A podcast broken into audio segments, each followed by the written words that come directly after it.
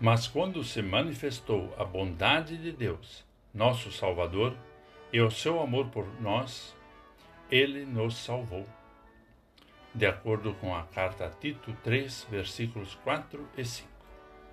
Olá, querido amigo da Meditação Diária Castelo Forte 2024, dia 13 de fevereiro.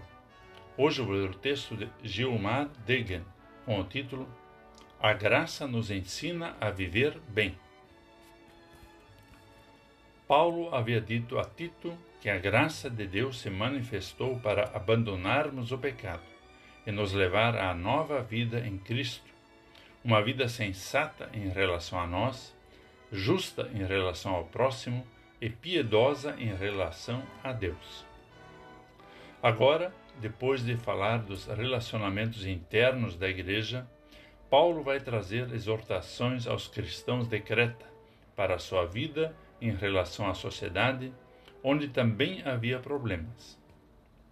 Ele lista virtudes típicas do povo de Deus no meio das pessoas não cristãs, principalmente em três áreas: em relação a autoridades e à sociedade, Paulo recomenda respeito, obediência e a prontidão em fazer o bem.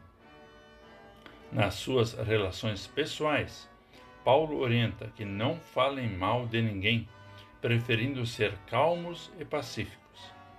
E por fim, que tratem todas as pessoas com gentileza, cortesia e educação. Essas exortações precisam ser colocadas sobre a mesa sempre de novo. Os cristãos têm sido criticados e muitas pessoas revelam seu ódio por eles. Sem dúvida, nosso comportamento tem sido reprovável e há vezes que nos flagramos tentando justificar o injustificável. Por isso, Paulo nos chama para vivermos de forma dedicada a Deus, porque hoje não somos mais escravos do pecado, mas temos uma nova vida. Deus nos salvou pelo batismo, no qual nos lavou e derramou o Espírito Santo sobre nós para lutarmos contra nossa velha natureza perdida em pecado e nos levar à plena comunhão com Deus. Vamos falar com Deus.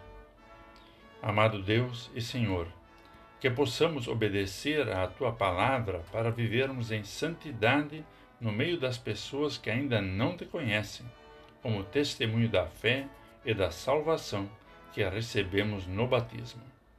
Em nome de Jesus. Amém.